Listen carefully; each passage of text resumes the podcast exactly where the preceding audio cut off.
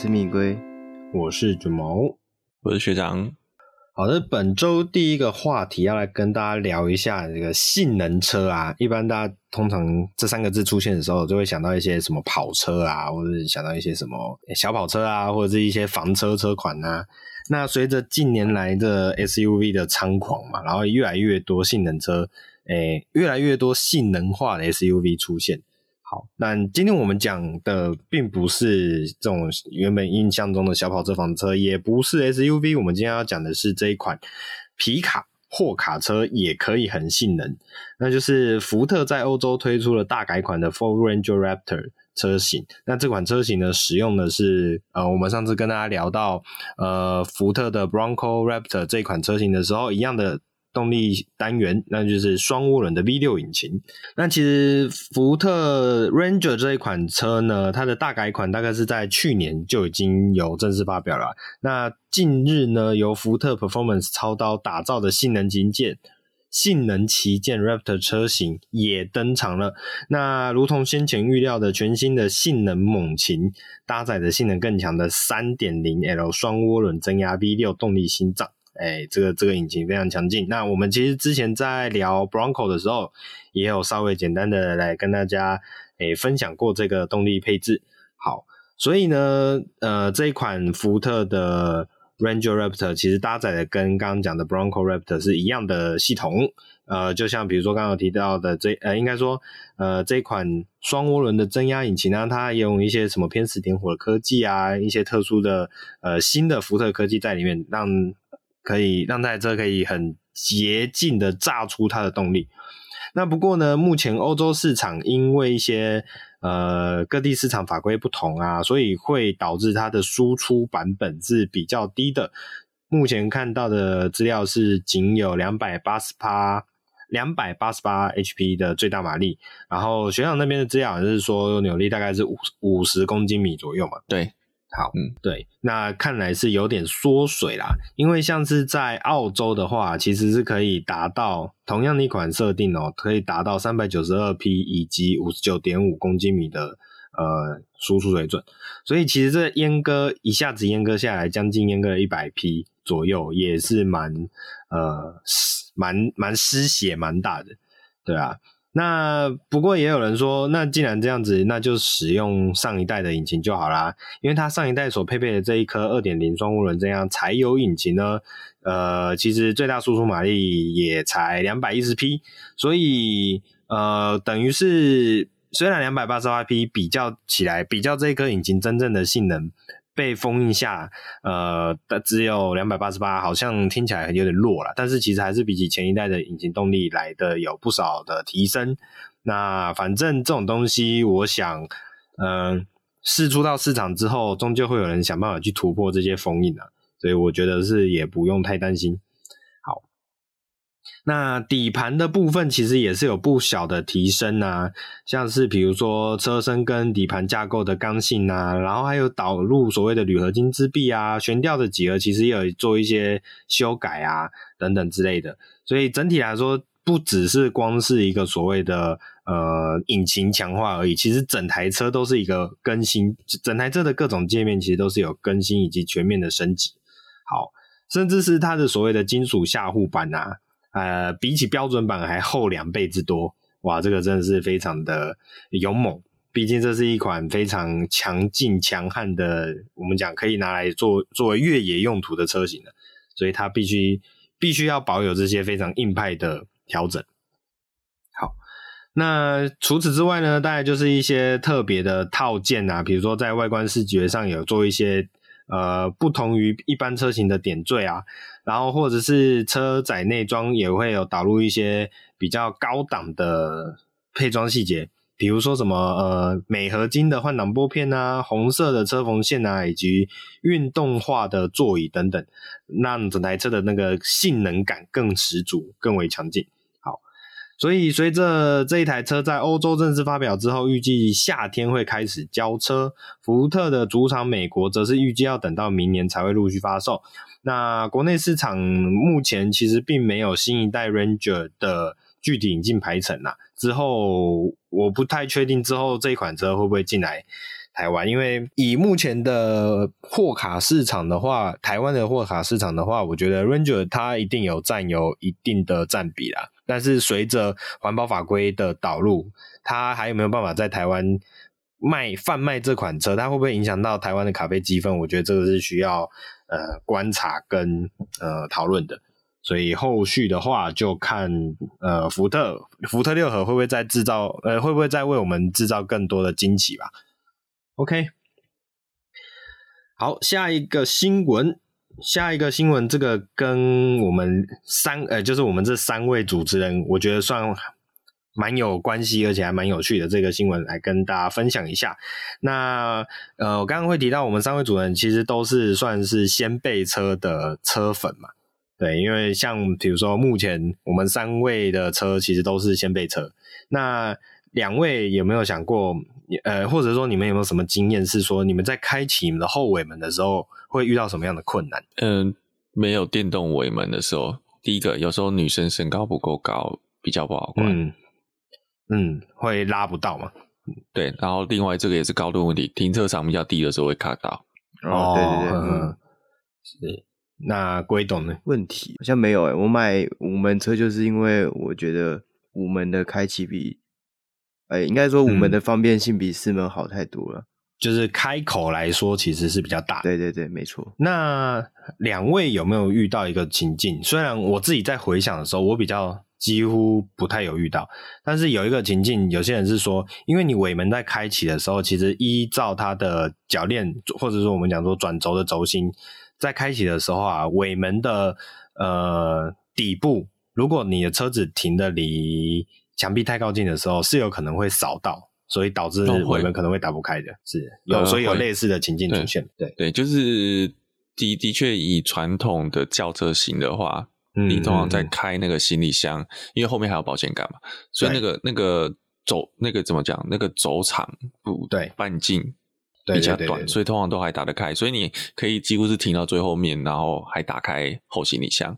然后从旁边放东西，是，可是其实讲真的，我觉得不好放，因为它后行李箱打开高度超低的，那的确那个掀背车就很容易会有几乎啦，嗯、几乎所有的掀背车，假设你真的停到后面往后停到底，通常都是打不开的。嗯嗯嗯嗯啊，有一台例外，这个 B N W 的旅行车，哦，因为它可以直接 开只开小玻璃，是，对。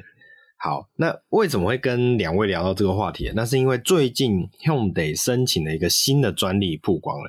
那这个新的专利其实很特别哦。呃，Hyundai 最近申请的这个新的专利呢，表示他们会把所谓的我们传统掀背车的尾门结构改成有点像是全景天窗的那种滑动架、滑动的机构在里面。也就是说，原本的我们传统掀背车的尾门使用的是刚刚提到的转轴或者铰链的这个结构构造来做打开的动作，那顶多就是使用所谓的电动尾门去做一个电动辅助。那这个新的专利呢，等于是在车体内侧置入了一个滑类似滑门的轨道，所以呢，你的这个车尾门在开启的时候，它并不是像以往的那种以一个轴心为支点。做旋转运动，它是整片尾门向上，向你的车体车顶上面滑动，然后这样子往前往上掀起的那种概念。所以呢，你的车尾门在打开到最大的时候呢，整个尾门其实是紧贴着你的车身。我们讲说紧贴着你的车身线条。好，所以这个专利本身的这样子的设计，我觉得是还蛮有新意的。那呃，他想，如果说他是为了要解决刚刚提到的，呃，当掀背车距离墙壁太近的时候不好开启这个问题呢？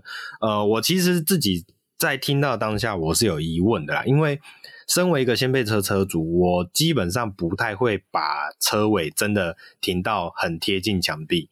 就算是好，可能有时候是空间需求，必须要这样子停。但是如果当我是意识到我会开启尾门做一些，不管是取放物品还是呃怎么样的话，我其实本身不会把车子停到最底。好，但是无论如何，他做的这个设计感确实是非常强烈的。那整件事情想象起来也非常的酷炫。不晓得两位对于这样子的设计有什么样的想法？觉得它实用吗？还是它只是一个噱头？我觉得要看，因为你的可动件变得很多。嗯嗯嗯。哦，我们假设讲说本来的掀背尾门，但这个防水啊，啊、嗯、对，已经做的很成熟了。虽然我刚，你有发现我刚刚顿了一下。只是因为想到特斯拉，呃，没有没有，特斯拉不是先被尾门漏，不是。掀背尾门泼水，它反而是 Model 三泼水，Model S 没有这个问题。哎、欸，对，啊，只是那个那个这个，我想要是某一家漏水的，好吗？某一家漏水，这不是重点，这不是重点，是是是，就是当你今天可动件变多的时候。嗯，呃，我讲气密性啊，跟这个防水啊，跟它会不会容易损坏，嗯、就是一个很大的问题。你光看我们那个掀背尾门车，很容易都会有人那个尾顶杆没力，有没有？嗯、有的车型、嗯、可能它尾顶杆设计的不够粗，或是尾顶杆漏油，加减都有听过。每一排都这种尾门都会有这类的灾情。是是，那，假设你今天可动部件更多，是不是坏的东西也会更多？是是是是，但我个人是觉得这功能好像生活在一个没有那么拥挤的地方的人来讲，没有这么就是迫切的需求啊。就是我很少会觉得说，哎、嗯欸，就是尾门打不开这个困扰，这样就对、哦、对我来讲，我很少遇到。是，但我相信可能有些人他家里可能，诶、欸，他可能住透天啊，那种一楼就是那种后车厢一拜啊，停进去就很难、嗯、难出来之类的，可能会有这样的困扰。是是有有可能。好，那我这边再提另外一个点啊，就是学长刚刚主要着重在于说，比如说像防水嘛，或是像 NVH 这一块，可能会有一些疑虑。好，那我这边提的另外一个点是说，因为你要把这些所谓的滑轨机构塞进去在我们传统的车型的上面的时候啊，其实它会很大程度的去增加，一般来讲。呃，一般三呃两厢掀背车来讲，大概是吸住的那个位置。那吸住的那个位置，其实会因为要融入这些机构，会有很大程度的被迫呃加粗加厚的这个问题。那这很有可能会导致你的后方视野是会被严重的影响到了。呃，不过当然啦，其实很多车现在很多车其实不是这么的在意后方视野，就我自己的经验。对，所以这个当然就是变成一个，它会是一个缺缺失，但是它可能不会是大家真的很在意的点。那以我自己来讲，我自己开车的习惯，我是会常常去关注后方的视野的状况。对，那呃，当然这样讲也有可能有另外一个连带的呃影响啊，就是现在越来越多所谓的流媒体，也就是所谓的电子式后照镜。所以你的后方视野可能不是这么绝对，一定要用实际的眼睛去观察，所以这个影响可能也会渐渐的被淡化。好，所以这整体来说算是一个蛮特别的设计啦。不过我记得我看到很多人对这个新设计的评价，第一个是想到这样就不可以背书包了。对对对对对对对，所以这还有就是车。嗯停车空间的车高，你解决了长度的问题哦，对，你对加剧了车高的问题，没错，没错，没错，没错，对啊，所以呃，最后会如何取舍，以及最后它到底好不好用呢？我们可能就等用得实际把这个设计放到车子上，那大家的市场上见真章啦。可是这样还有一个问题，不好意思，我再打个岔。好，它放那么上面，因为它是整个退到车顶上嘛。对，诶，呃。你这个会加剧我刚刚讲说一些比较矮的人，或者有些力量力气比较不够的女生，嗯，那怎么关门啊？啊，假设他他这一定就要电动辅助啊？哦，对，我觉得他一定会有电动辅助。我我自己是这样推测啦，尤其是你都用这个这么炫炮的设计了，然后没有电动辅助，还要用手去推，其实是有一点诡异的。嗯，但是 如果没有电动，诶，我这样讲，假设你传统的尾门。你今天没有了电动辅助，它的开关还是不会太麻烦，嗯，但是这个就会非常麻烦。对，确实，确实，确实，对。好，那其实我这边言外的延伸一台车，大家可以去了解一下。呃，就是其实我们现在看的这个设计啊，很久以前就有某一款车曾经出现过。这一台是雷诺的 Kangoo Bebop，K A N G O O。然后 B E B O P，好，这一款车啊，大家可以去查一下，它其实是一款有点像是以前 Solio 的那一款车型。然后呢，它的后门。呃，它的后尾门跟后车顶其实是可以整个掀起来，往上掀，然后往前推的。那这就是刚学长提到的部分啦，因为当时其实并没有所谓的电尾门的这种设计，所以当时的这一款车的这个设计其实就是用手动，人要站在呃大概在你后座的位置，然后手动把这个整片尾门跟车顶的结构往前掀。所以这个设计其实以当时看到来讲，我觉得是还蛮特别的，它就有点像这个。小台的敞篷车，然后当时这台车的一些广告诉求，大概就是一些，比如说你可以把你的冲浪板啊直接插在车顶，从车内直接插在车顶上，所以是可以去载运一些比较高的物品。对，所以这一款车我觉得跟目前 Hyundai 的这一个设计啊有异曲同工之妙。那大家可以去了解一下，去看一下这款车的设计，也许你就会有不一样的想法。接下来这个是。堪称所谓跪着挣钱不腰疼的首席代表，那就是其实我们很久以前有跟大家聊过，就是法拉利也要推出他们首款休旅车产品。那这一款休旅车产品，法拉利的 Puro Sangue，也就是所谓的纯种马，Puro Sangue 其实就是纯种马的意思。好，这一款车的场内场内无伪装照意外的露出啦。对，那所以这个场内的无伪装照啊。身形啊，整台车的身形其实完全外露给大家看的，因为我们以前在跟大家聊的时候啊，主要都是一些呃披满着伪装的披披满着伪装迷彩的一些照片，那那些照片呢，其实都没办法针对车子的一些不管是线条也好啊，或者是呃造型的细节也好啊，做呃清晰的。了解，但这次所试出的这个场内照啊，完完全全就是把这台车真实样貌呈现给大家来看。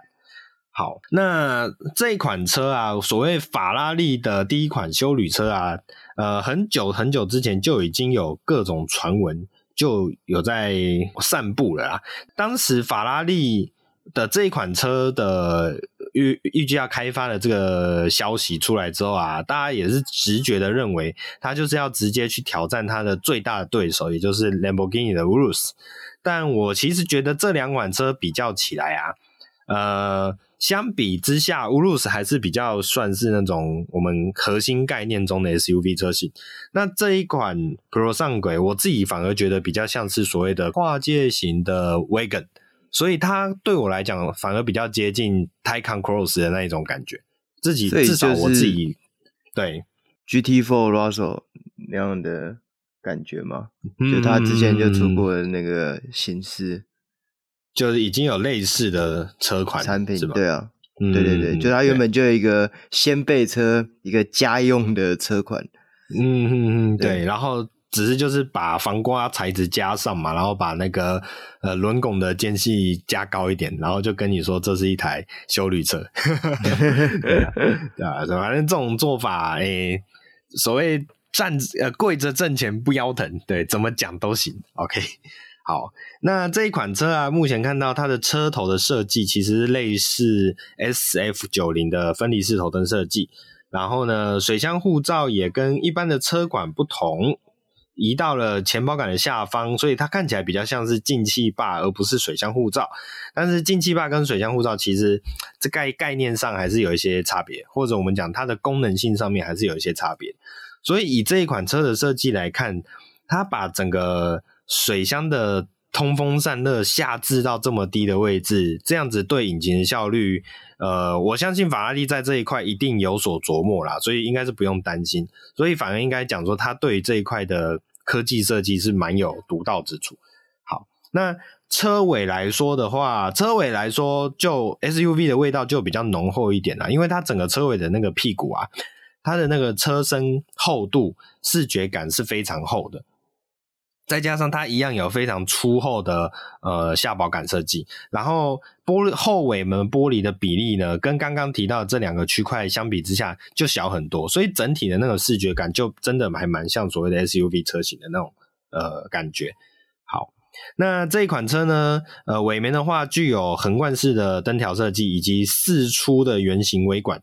然后刚刚有提到的后下扩散器以及掀背扰流这些等等东西，都算是还蛮有运动化。应该说运动感还是一样非常的强烈，就是呃法拉利本身的那种强势，这倒不用呃再去跟他怀疑。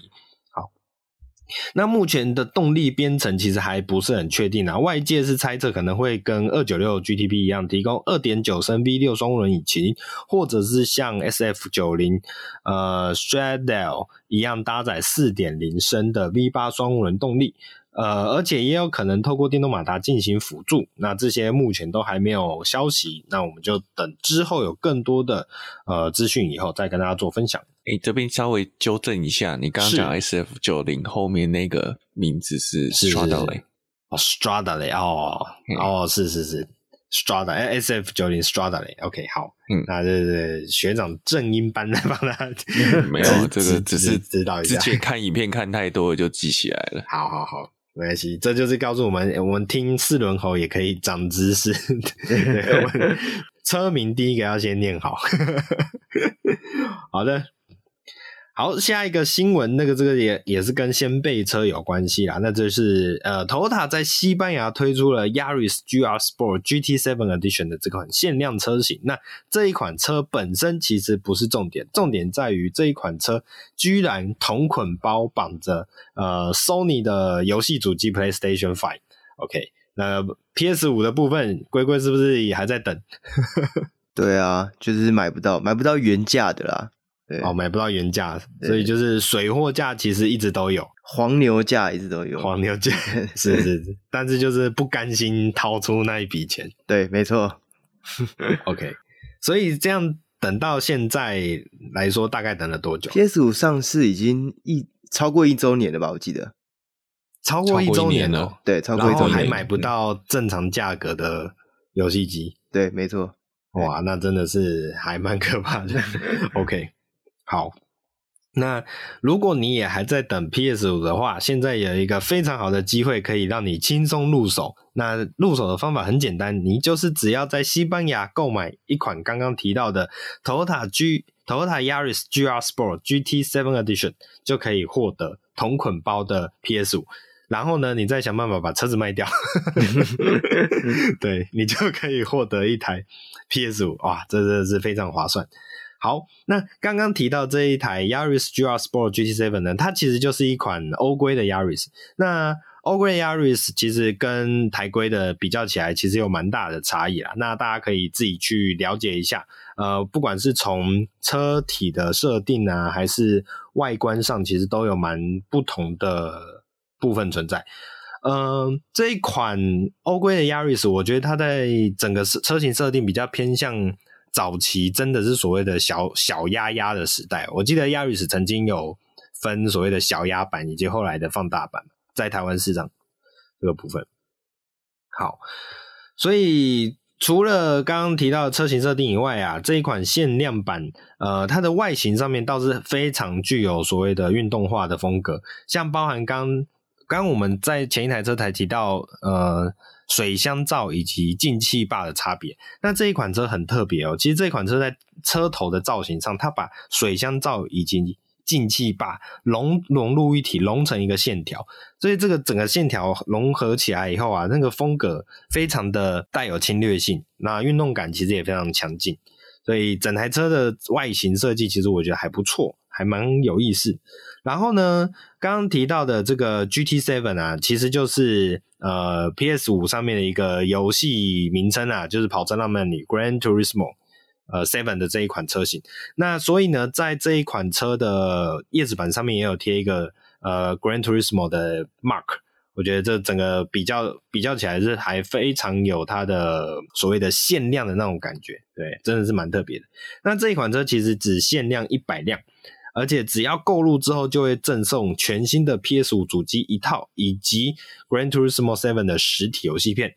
好，那由于 Gran Turismo 7要到大概三月四号左右才会正式发表啊，所以 Toyota 也会将 Yaris GR Sport GT7 Edition 开卖时间定在同一天。所以除了主机和游戏片之外呢，还会同捆包。多给你一支 DualSense 的无线摇杆和三个月的 PlayStation Plus 服务，所以哇，整整个来说是非常的划算的。所以龟龟是不是想要赶快飞去西班牙买一台？如果他搭的是 GR Yaris 的话。那可能还蛮有吸引力的，是是是，我们不能人不能太要求，要求这么多，你又要 PS 五又要 GR，我想到的是龟龟去西班牙买一台，但车子还是要坐船回来，对不对？就在坐船回来的过程中就烧掉了，没关系，这是 PS 五要用寄的，记得寄。好。OK，那最后一个国外新闻同样是跟游戏有关啊，那就是我们的伟大的神教教主 Elon Musk 在他的 Twitter 上表示呢，特斯拉目前正在努力的将 Steam 呃这个软体导入游呃导入车辆之中，这也就代表未来你只要在你的不管是比如说 Model S 或者你的 Model X 里面呃坐在里面，你就可以游玩你的。Steam 上面游戏库的游戏，对，那 Steam 这个软体呢，呃，两位应该都知道吧？嗯，那我我有在用啊，好，有有有，基本上都买 PC 的游戏，游戏是是是。那为了避免我们有听众不晓得 Steam 是什么，所以虽然我觉得可能不太几率不太大了，但我们还是简单的解说一下。其实 Steam 呢，就是一款呃买游戏的游戏。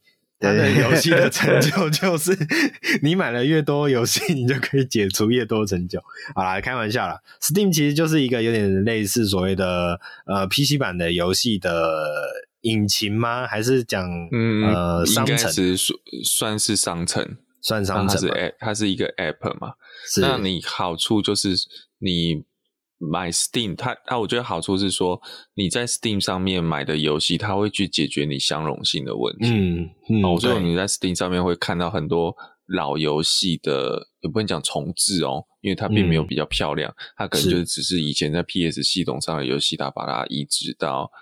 PC 上面来，嗯，一直到叉八六系统。嗯、那至于说为什么说 Musk 可以把 Steam 弄到特斯拉上，那是因为从这个世代，嗯、应该说从今年二零二二年开始的特斯拉车机，包括已经进来台湾的 Model 3，已经都换成 AMD 的处理器核心了。嗯嗯嗯嗯，那本身 AMD 就是。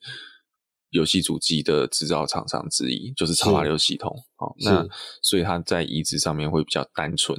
那包括它的 DRAM，它的 RAM 也改到八 G，然后硬碟，嗯，骂我讲 Model 3的话，那个主硬碟也变成两百五十六 G，所以足够来放游戏了。你可以放随身碟里面。是，但是我觉得一个问题啦，在于说，你说要在上面玩 Steam，第一个，但是它荧幕很大，可以玩，让你。无聊在车上的时候，就可以继续，自己有事情可以做。对，但是这样还是要配个手把哈。你这手把四小啦，手把四小，对，嗯、手把好处理。你总不可能用触控屏幕玩嘛，太痛苦了。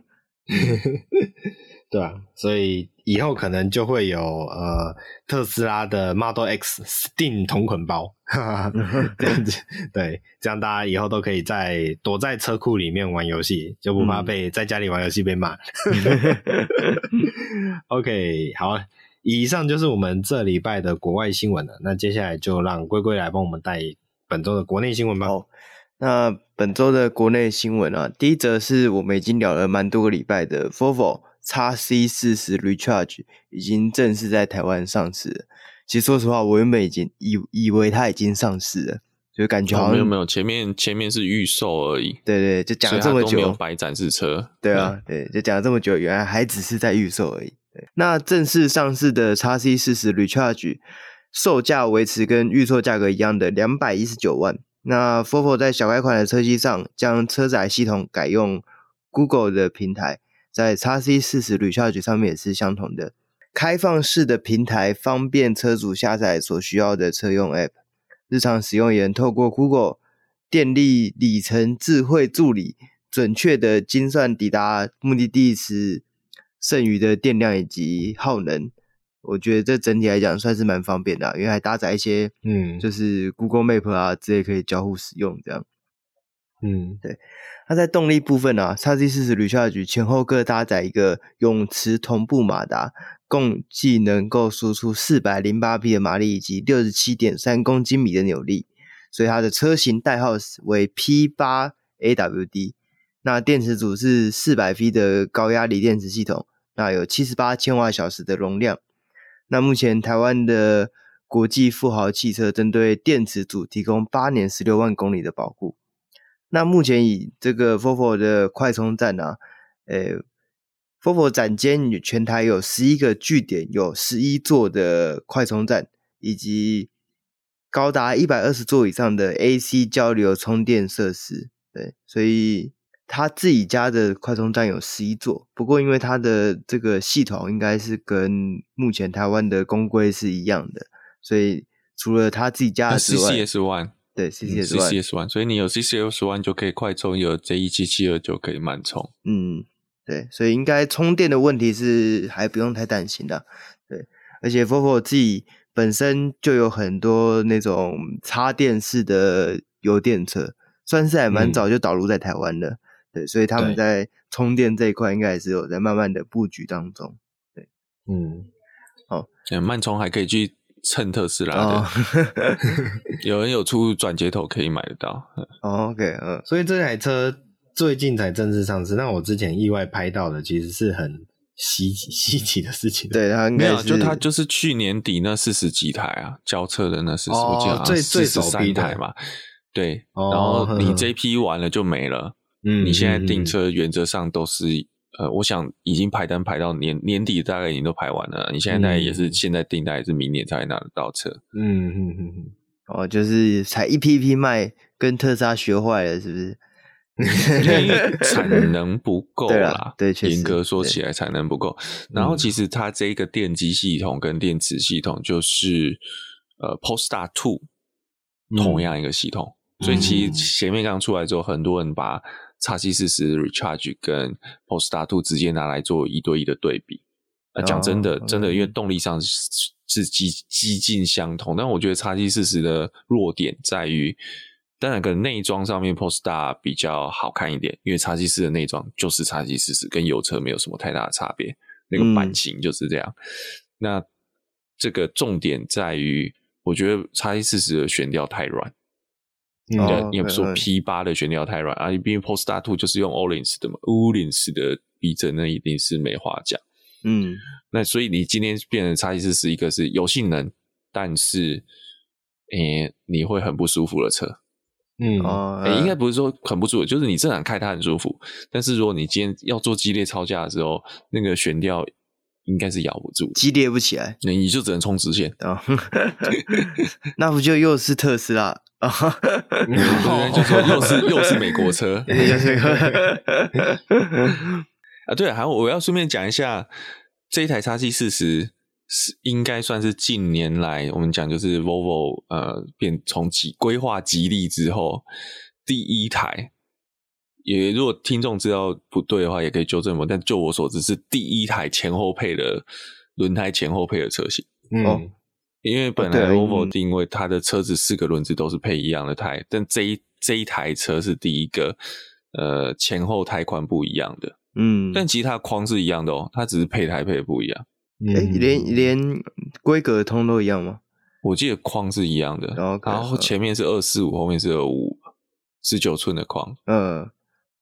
框一样，然后胚胎不一样，这倒是蛮特别的。可以啊，你本来本来你的这一只只要吃得到就没有问题，确实是没问题。对，嗯，我这个可能有人可以再修正的，但我的印象中，我的认知，它的这一只是前后这一只其实是一样，只是胚胎不一样。嗯，那为什么要这样做？是因为电动马达的特性，因为它是双马达嘛，其实它的双马达的这个前后出力是一样的哦。所以在极致的时候，其实它是五十五十，但是正常行驶的时候，电脑设定是以前四后六的大概这个比例在输出，所以它会比较着重在，如果你没有踩到峰值的话，它会用起步是用后轴居多的马马力跟扭力去带，所以它把后轮加宽，嗯，哦，这样才抓得住，抓得住它强大的。但是其实我个人觉得没有差那么多啦。不过也有可能，他就是为了这样子装的这种胎才可以，就是以他的车重啊，以他的那个悬吊，它可以做到四点八秒的零一百加速。嗯，那就等到路上有出现的时候，可以再去仔细的研究一下它的配胎跟这个铝圈啊。看看到底，我研究很久了。对，去保养的时候就一直 一直偷看，那旁边一直在绕圈圈看，对。就很像一直在偷看人家裙子底下有什么东西。OK，好，那第二则新闻呢是轰打台湾总代理台湾本田即将调整 CR-V 的各车型售价。按照这个领实际领牌的日期来判断呢，二零二二年四月一号起。领牌的入门 CR-V 车型将由九十六点九万调至九十七点九万，那中阶车型则是一百零三点九到一百零五点九万，那顶规是一百一十三点九到一百一十五点九万，就是涨了一万跟两万的这个差距。那连同这次的调整啊，台湾本田已经连续两次调整 CR-V 的售价了，前一次调整是在二零二一年的五月。那当时是把入门的九十四点九调到九十六点九。那虽然这次的价格调整，台湾本田没有说明原因，但推测跟原物料还有运输成本的上涨有着蛮大的关系。所以如果你还在观望这个 CR-V 的车主啊，可以看看，如果有兴趣的话，就可以赶快下定了。赶在四月一号以前交车，应该有比较大的这个折扣的空间。那都讲到本田，就来带另外一个关于这个 H 大改款 HR-V 的消息，就是近日有传闻啊，就是也不能说传闻啦，应该说可以确定的新世代的 HR-V，因为油电的成本太高的关系，所以只会提供一点五 NA 的这个引擎动力。对，那因为之前有在猜测说，这个 HR-V 的油电的系统会跟新的 Fit 的那个。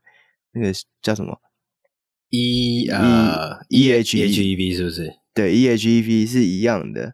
对，那因为大家也看到这个 EHEP 在 Fit 的售价那时候刚出来，预售价也是惊为天人，然后大家都非常惊讶。对，所以那时候我有在想说，哎，如果 H R V 搭了油电，那是岂不是要破百万的嘛？这个车，对，那显然台湾本田有想到这个问题，所以他们干脆就不搭了。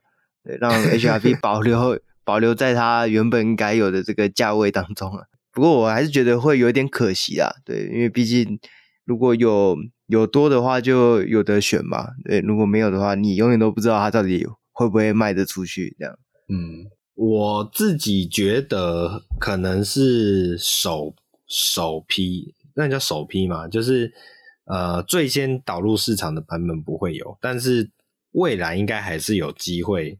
再把邮电系统拿回来，哦，因为我觉得它还是要有一定的竞争力啦。你觉得他他在他在尝是不是？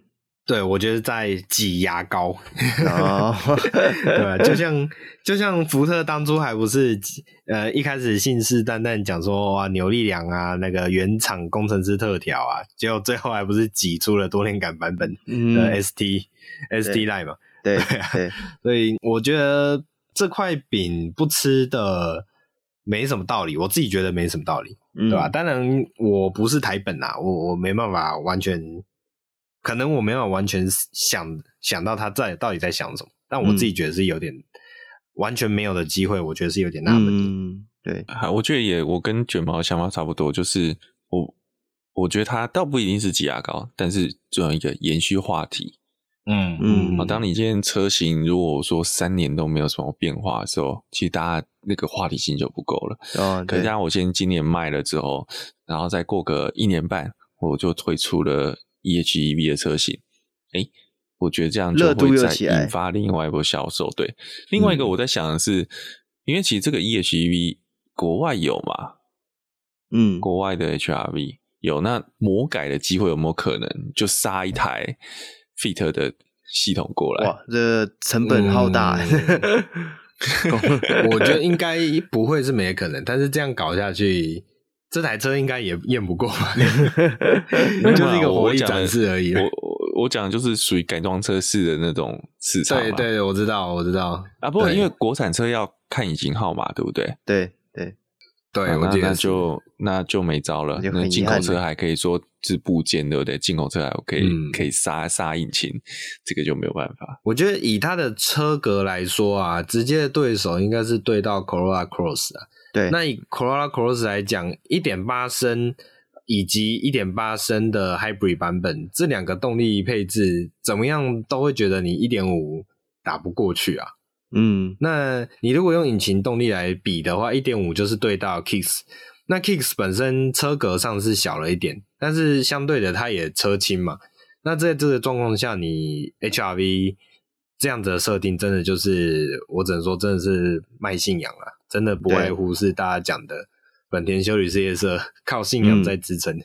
对啊，就看看到底 HRV，我觉得还有可能啊，可能他在等看一下这个。油电的 Fit 到底卖怎么样？看大家会不会买单？对，搞不好哎，买的人多了，最后决台本就决定我们还是出一下这样。那下一个新闻呢是台湾宾士在二月二十五号正式推出大改款的 W 二零六 C 三百 Wagon 的运动车型，那售价是两百九十七万起。那继首波推出两百呃 C 两百 Wagon 之后，台湾宾士追加推出了 C 三百 Wagon 运动版。那二搭载了二点零升的涡轮增压引擎，动力数据分别是两百五十八匹以及四十点八公斤米的扭力，并搭载四十八 V 的轻油电系统，可以额外提供二十匹的动力辅助。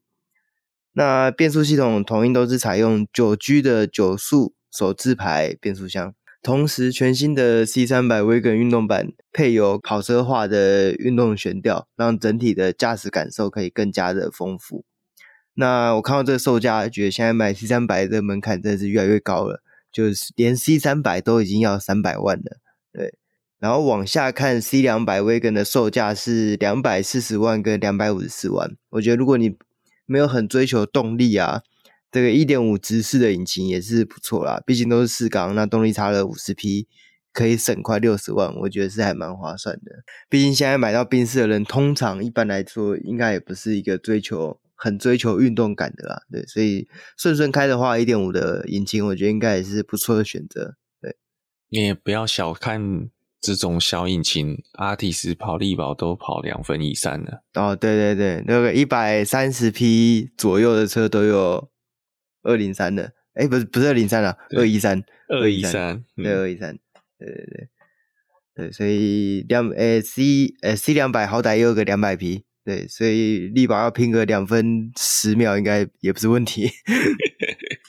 再来最后一则新闻啊，是在一月二十四号恢复部分路段的区间测速之后，自三月一号开始，在宜兰苏花改的东澳、观音及古风隧道的南北向各有五套的区间测速的设备。那另外在北宜公路的县界碑，也就是茶叶蛋到头城这段九弯十八拐的路段，也新增了双向的区间测速。